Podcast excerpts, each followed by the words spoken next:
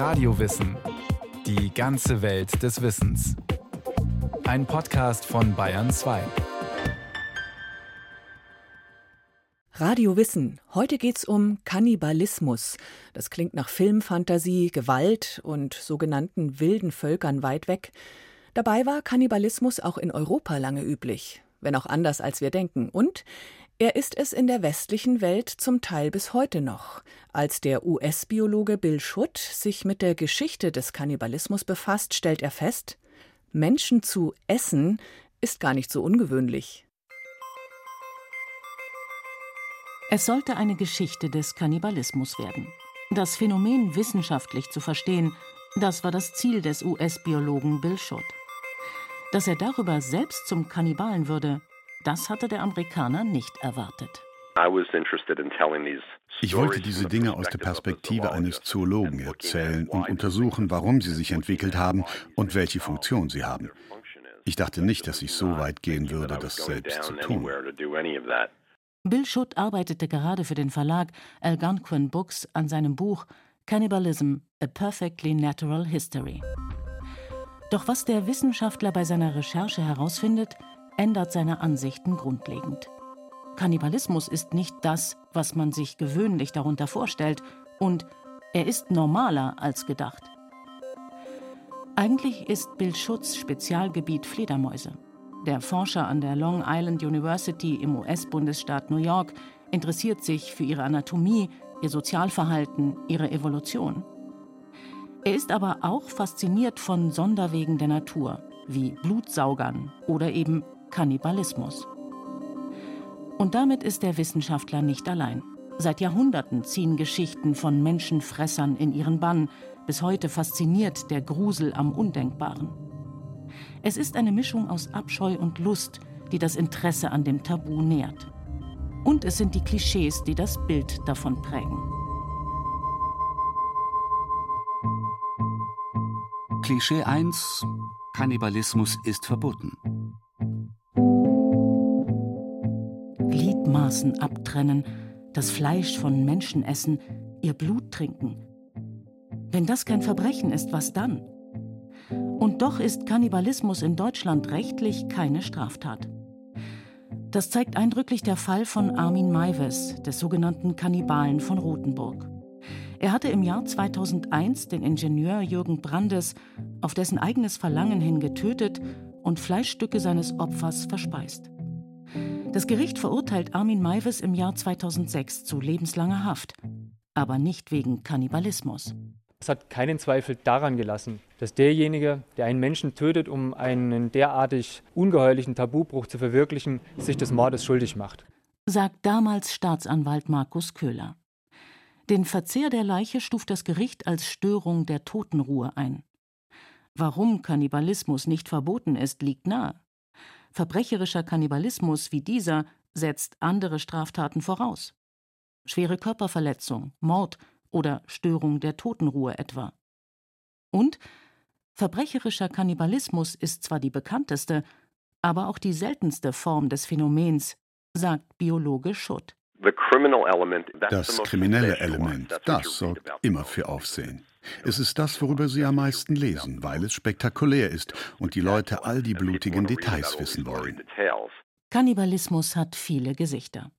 Von Figuren der Popkultur wie Hannibal Lecter über reale Verbrecher bis hin zu schrecklichem Hungerkannibalismus wie 1972 bei einem Flugzeugunglück in den Anden. Zunächst fanden wir die Idee abstoßend. Irgendjemand sagte, ich glaube, wir werden hier zu Monstern, zu Ungeheuern, denn ich habe den Gedanken, dass man zum Überleben vielleicht die Toten aufessen müsste. Es äh, sagt einem ja auch der Körper, man braucht Essen. Wir haben gesehen, dass wir letztlich auf dem Weg waren zu sterben.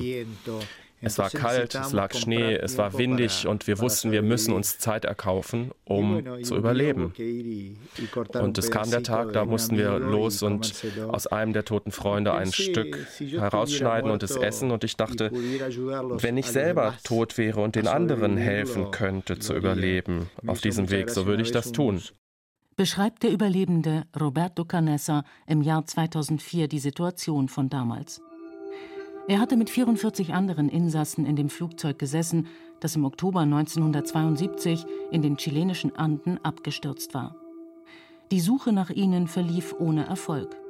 Nach 72 Tagen im Eis wurden 16 Überlebende gerettet. Sie hatten sich vom Fleisch der Toten ernährt. Der Fall löste weltweit Diskussionen aus, ob Kannibalismus kein Tabu mehr sei, wenn es darum geht, das eigene Leben zu retten. Biologe Bill Schutt stellt fest, anders als im Tierreich dient Kannibalismus bei Menschen nur in Ausnahmen einem biologischen Zweck wie Ernährung. Verbrechen etwa kennt die Tierwelt nicht. Ebenso komme Kannibalismus als ritueller oder symbolischer Akt oder gar aus medizinischen Gründen nur bei uns vor. Und das sogar relativ häufig, selbst in Europa. Klischee 2 Kannibalen sind krank. Von der vergleichsweise harmlosen Grippe bis zur Schizophrenie, was offiziell eine Krankheit ist, legt die Weltgesundheitsorganisation in der ICD fest, der Internationalen Klassifikation der Krankheiten. Kannibalismus erwähnt die ICD zwar nicht, was sie aber unter dem Code A81.8 listet, ist eine Krankheit, die mit Kannibalismus in Zusammenhang steht. Kuro. Ethnologen und Mediziner beobachteten um 1950 beim Volk der Fore in Papua-Neuguinea eine seltsame Seuche. Sie äußerte sich in Bewegungsstörungen und unkontrolliertem Lachen und führte innerhalb von etwa zwölf Monaten zum Tod. Jedes Jahr starb auf diese Weise durchschnittlich ein Prozent der etwa 36.000 Fore. Doch erst in den 1960er Jahren erkannten Forscher den Zusammenhang mit deren Bräuchen, berichtet Biologe Schutt. Es handelte sich um ein Bestattungsritual. Sie verspeisten ihre verstorbenen Angehörigen. Vor allem Frauen und Kinder bereiteten die Körper der Toten dafür vor. Sie hatten also viel Kontakt mit den Körpern und mussten viel schneiden. Sie wickelten sie in Blätter und legten das ins Feuer. Danach aßen die Fore das als Teil des Rituals. Und dabei verzehrten sie Stücke wie das Gehirn oder das Rückenmark. Auf diese Weise breitete sich unter den Fore eine Erkrankung aus, die mit der Kreuzfeld-Jakob-Krankheit und BSE, dem sogenannten Rinderwahnsinn, verwandt ist. Erst das Verbot der Rituale führte zum Verschwinden der seltenen Krankheit. Doch woher kommt in der westlichen Welt das Tabu, das den Verzehr von Menschen auf das Äußerste verurteilt? Bill Schutt zufolge lässt es sich zurückverfolgen bis zu den alten Griechen. Das Tabu begann schon mit einigen der frühesten Schriften der westlichen Zivilisation. Homers Odyssee etwa, geschrieben im 8. Jahrhundert vor Christus. Polyphem, ein menschenfressender Zyklop, verspeist darin die Gefährten des Odysseus. Das Epos löst seiner Ansicht nach einen Schneeballeffekt aus. Das Verspeisen einer anderen Person wurde so zum schlimmsten Verbrechen, das ein Mensch begehen kann. Aus der griechischen Mythologie auch der Titan Kronos in Hesiods Theogonie verschlingt seine Kinder, bahnt sich das Stigma seinen Weg in die Geschichte und in die Literatur. Herodot beschreibt im 5. Jahrhundert vor Christus fremde Völker wie die Perser und die Skythen als Anthropophagen, also als Menschenfresser. In Senecas Tragödie Thyestes bekommt der gleichnamige mykenische König nichtsahnend seine beiden Söhne zum Mahl vorgesetzt. Eine Geschichte, die wohl auch Shakespeare zu ähnlichen Szenen inspiriert. Im Drama Titus Andronicus rächt sich der römische Heerführer Titus grausam an den Goten Chiron und Demetrios, weil sie seine Tochter schwer misshandelt haben. Und wenn ich sie entseelt, zerstampf ich ihr Gebein in feinen Staub und feucht es an mit dem verhassten Blut, die Häupter einzubacken in den Teig. Bis ins 17. Jahrhundert hatte sich das Tabu so weit etabliert, dass es nun auch einen neuen Zweck erfüllt: Kinder mit Märchen zum Artigsein zu drangsalieren. Die Brüder Grimm haben später all diese Geschichten zusammengetragen. Aber zu der Zeit, als sie geschrieben wurden, waren viele der Erzählungen deutlich körperlicher. Und sie verwandelten sich in warnende Geschichten darüber, was mit dir passiert, wenn du als Kind nicht auf deine Eltern hörst. Geschichten wie Hänsel und Gretel, wo man abseits des Wegs leicht auf eine kannibalische Hexe trifft. Auch Rotkäppchen etwa hatte in der französischen Ursprungsfassung aus dem 10. Jahrhundert manche Abschnitte, die Disney so sicher nicht verfilmen würde, sagt Schutt. Der Wolf schluckt darin die Großmutter nicht im Ganzen, sondern schneidet die Alte in Stücke, die er Rotkäppchen später serviert. Das arglose Mädchen isst die eigene Großmutter und trinkt von ihrem Blut, bevor es schließlich mit dem verkleideten Wolf nackt ins Bett steigt. Klischee 3 Kannibalismus gab es nur früher und bei den Wilden. Eines fällt von den Mythen der alten Griechen bis zu Grimms böser Hexe auf. Kannibalismus grenzt aus. Kannibalen sind die anderen, die Unzivilisierten, die Bösen. Ein Stigma, das gezielt eingesetzt wurde. Und ein Muster, das sich bis in die moderne Forschung fortsetzt. Das sagt auch Jörg Orschied. Der Archäologe am Landesamt für Denkmalpflege und Archäologie in Sachsen-Anhalt forscht seit Jahren zu Kannibalismus und ritueller Gewalt in der Vorgeschichte. Dass unsere Vorfahren zu irgendeinem Zeitpunkt ihrer Entwicklungsgeschichte Kannibalen waren, ist ja auch heute nicht vom Tisch. Im Prinzip ist das ein Thema, das sich ja quer durchzieht. Dass die Menschen so am Existenzminimum existierten, dass sie zwangsläufig sich gegenseitig auffressen mussten und die Vorstellung, dass das ganze Leben in der Vorgeschichte ein einziger Überlebenskampf war, das hat sich noch lange bis in die 1950er Jahre eigentlich gehalten. Inzwischen hat sich die Sichtweise geändert. Wo früher von Kannibalismus die Rede war, gehen viele Prähistoriker heute meist von rituell motivierten Handlungen aus. Dass außerhalb der Forschung trotzdem noch das Bedürfnis besteht, in der Vergangenheit nach Kannibalen zu suchen, hat für Jörg Orschied einen Grund. Das hat sicher was damit zu tun, auch Distanz zu schaffen. Wir wollen deutlich dokumentieren, diese Kulturstufen, die haben wir überwunden. Also wir sind heute keine Kannibalen mehr, dass diese Leute primitiver waren, als man das heute ist. Tatsache ist aber ebenfalls, sagt Orschied, die Archäologie kann Kannibalismus weder widerlegen noch eindeutig beweisen. Sie kann nur Indizien sammeln. Frage ist natürlich auch immer, was kann man überhaupt beurteilen? Habe ich Schnittspuren an den Knochen? Sind die Knochen zerschlagen? Weisen sie gewisse Muster auf, die diese Interpretation möglich machen? Weil, und das ist, glaube ich, das Grundproblem bei der ganzen Angelegenheit, ein endgültiger Beweis bleibt immer schwierig. Es gibt immer ein Pro und Contra und letztendlich gibt es sehr, sehr viele Funde und Fundstellen, wo sich eigentlich bis heute kein Konsens herstellen lässt. Für Jörg Orschied ist aber auch klar, warum manche Forscher ihre Funde dennoch mit Kannibalismus betiteln. Zum einen bevorzugen Wissenschaftler wie jeder Mensch, bewusst oder unbewusst, Vergleiche und Erklärungen, die aus der eigenen, vertrauten Kultur stammen. Mehrstufige Bestattungsrituale beispielsweise, bei denen die Knochen der Toten entfleischt und zerschlagen wurden, zählten nicht dazu.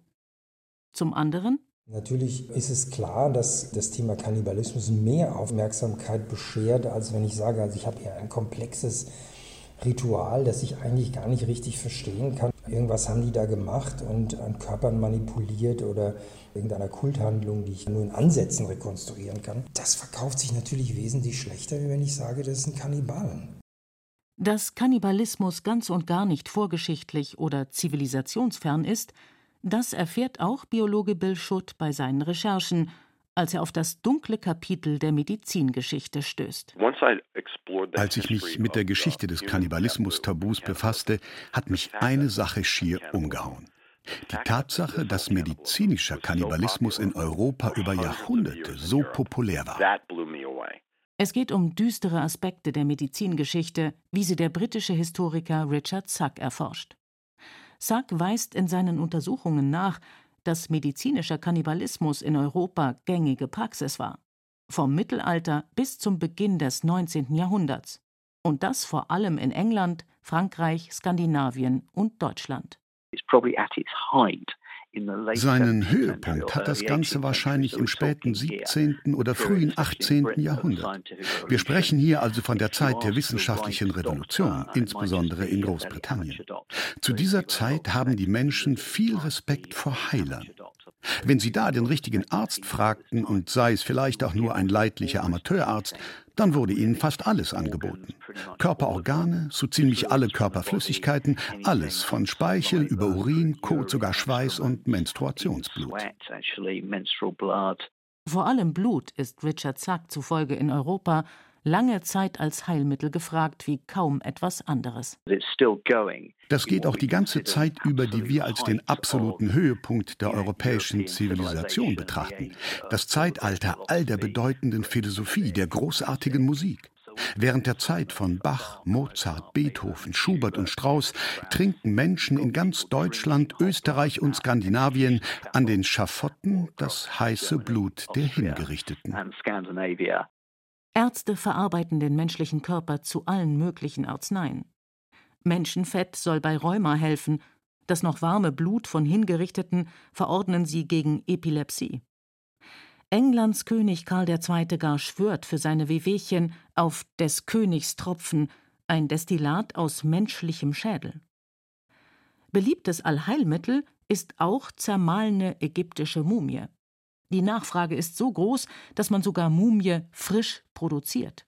Für eine Rezeptur notiert der deutsche Mediziner Oswald Kroll im Jahr 1609 Man soll den toten Körper eines roten, ganzen, frischen und unmangelhaften 24-jährigen Menschen, so entweder am Galgen erstickt oder mit dem Rad justifiziert oder durch die Spieß gejaget worden, bei hellem Wetter, es sei bei Tag oder Nacht, dazu erwählen. Die einflussreichsten Verfechter dieser Medizin sind die Anhänger des deutsch-schweizerischen Arztes Paracelsus. Sie vertreten die Ansicht, ein Mensch habe eine vorbestimmte Lebensspanne, die man auch weitergeben könne. Genau das sollen ihre Arzneien aus Menschen erreichen. Eine Vorstellung, für die Paracelsus im 15. Jahrhundert noch Verachtung geerntet hatte, die nun aber nicht mehr abwegig ist in einer Zeit, in der die Seele als anatomischer Teil des Körpers gilt. Sie glaubten, dass die Seele tatsächlich quasi greifbar im Körper war, insbesondere im Zusammenhang mit Blut. Und das war eine Kraft, eine Energie. Sie erklärte all die Dinge, die wir jetzt mit komplexer Chemie, Elektrochemie, elektrischen Impulsen, Einheit von Körper und Geist und so weiter erklären. Und ja, man konnte im Wesentlichen, so glaubten die Paracelsier, die Kraft der Seele schlucken. Dass keiner damals das Treiben der Paracelsier als Kannibalismus stigmatisiert, liegt Zack zufolge an der Medizin. Sie gilt als etwas Kontrolliertes und Zivilisiertes. So kommt es, dass im Jahr 1492 die Ärzte des sterbenden Papstes Innozenz VIII. drei Knaben zur Ader lassen. Das Blut geben sie dem Kirchenoberhaupt zu trinken. Die Knaben sterben und ebenso der Papst. Für Sack ist klar, die wirklichen Kannibalen waren die Europäer und nicht die Bewohner der neuen Welt. Ab 1750 sinkt der Stern des medizinischen Kannibalismus. Die Aufklärung lässt keinen Platz mehr für die Vorstellungen der Paracelsier. Die Ärzte beginnen, ihre unrühmliche Vergangenheit zu verdrängen. Indes halten sich ihre Mittelchen noch länger. Wohl bis um 1900 verkaufen etwa oberbayerische Apotheker Mumie und wildes Menschenfleisch und fränkische Pharmazien bieten Armesünderfett von hingerichteten Pfeil. Die Darmstädter Arzneimittelfirma Merck verkauft gemahlene Mumie offenbar noch bis 1908. Das Kilogramm Mumia vera aegyptica zum Preis von 17,50 Mark. Und es ist nicht einmal das Ende des Kannibalismus. Das stellt Bill Schutt fest, als er einer Einladung zum Essen folgt. Klischee 4 Kannibalismus ist verwerflich. William Rambis öffnet die Tür mit umgebundener Küchenschürze und Bill Schutt hat eine Flasche Amarone mitgebracht. William schneidet gerade Zwiebeln, Knoblauch und Biotomaten, um sie gedämpft und mit einer Rotweinsoße zum Fleisch zu servieren. In einer Pfanne brät er die Plazenta seiner Frau Claire. Innerhalb von Sekunden war die Küche mit einem Aroma gefüllt, das mich an Rindfleisch erinnerte. Die dünnen Streifen wickelten sich während des Kochvorgangs zusammen und sahen jetzt ein bisschen aus wie größere Versionen der Speckstücke in einer Dose Speck und Bohnen, aber ohne das Fett.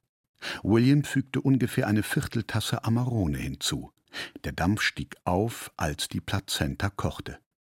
Es roch köstlich. Schreibt Bill Schutt in seinem Buch. Claire Rambis betreibt zu diesem Zeitpunkt eine Firma namens Your Placenta und bietet Produkte rund um das Organ an, von Kapseln über Salben und Öle bis hin zu Kunst. Schutt hatte zuvor bereits von Plazentophagie gelesen und sich gefragt, warum Frauen ihre eigene Plazenta essen. Bei seinen Recherchen stößt er auf Claire Rembes. Und nun sitzt er hier, mit Claire und William. Und mit menschlichem Fleisch auf dem Teller. Oh und ich denke mir, oh Gott, so weit gehe ich nicht und mache das. Aber ich werde mir wirklich in den Hintern treten, dass ich diese Chance verpasst habe. Also ja, es war wirklich interessant. Bill Schutt weiß mittlerweile, dass das Essen der Plazenta als Form der alternativen Medizin gilt. Frauen versprechen sich davon, dass sie damit wie in der Tierwelt bei der Geburt verlorene Nährstoffe wieder aufnehmen. Aber er? Schutt stößt damit auf eine Frage, die eigentlich ständig mitschwingt. Ist Kannibalismus grundsätzlich verwerflich?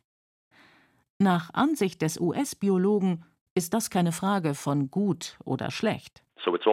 Es ist die eigene Kultur, die uns diktiert, was richtig ist und was falsch. Vielleicht gibt es also tatsächlich bei Kannibalismus nicht nur schwarz oder weiß, nicht nur gut oder schlecht. Bill Schutt ist sich heute jedenfalls sicher.